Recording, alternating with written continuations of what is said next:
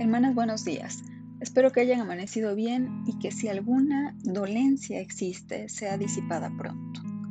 Menciono las dolencias porque conforme pasan los años sentimos cada vez más las partes del cuerpo.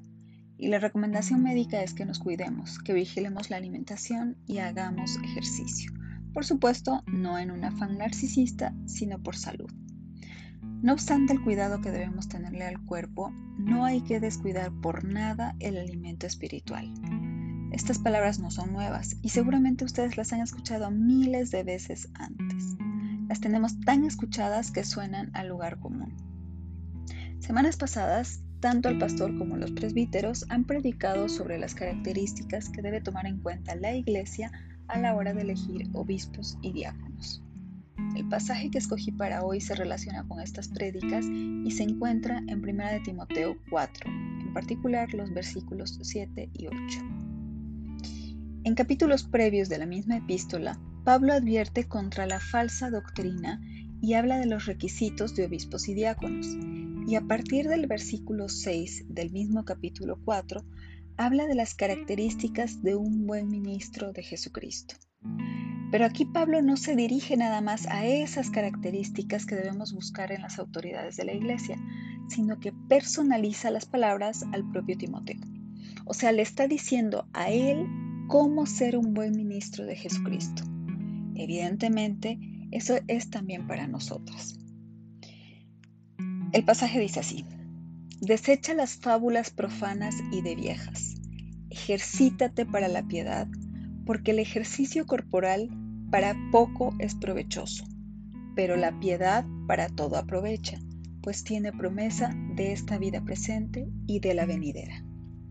Esta versión es la Reina Valera, 1960. La NBI en el versículo 7 dice, rechaza las leyendas profanas y otros mitos semejantes. Aunque no voy a leer los versículos posteriores, Pablo agrega, no descuides el don que hay en ti. Sé ejemplo de los creyentes. Ocúpate en estas cosas.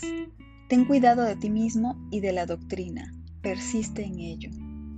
No reprendas al anciano, sino exhórtale como a padre. Y versículos posteriores habla cómo comportarse con las ancianas, con las viudas y con los más jóvenes. Mis palabras respecto de este pasaje son bien sencillas porque la Biblia es más que clara. Y si pensamos, ¿qué tal si nosotras también personalizamos estas palabras?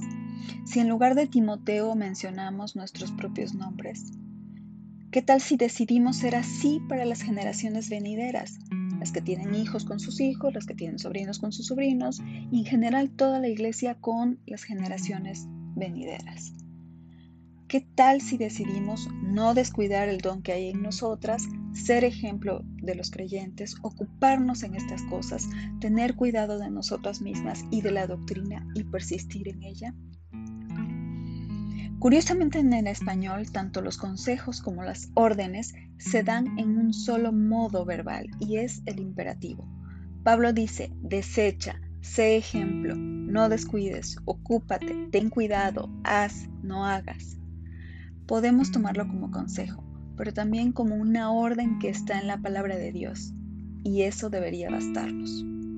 Para terminar, el versículo 21 del capítulo 4 dice, Te encarezco delante de Dios y del Señor Jesucristo y de sus ángeles escogidos, que guardes estas cosas sin prejuicios, no haciendo nada con parcialidad. Y el final del versículo 22 dice, Consérvate puro. Que sea un bendecido día y que logren cuidar el don que hay en ustedes.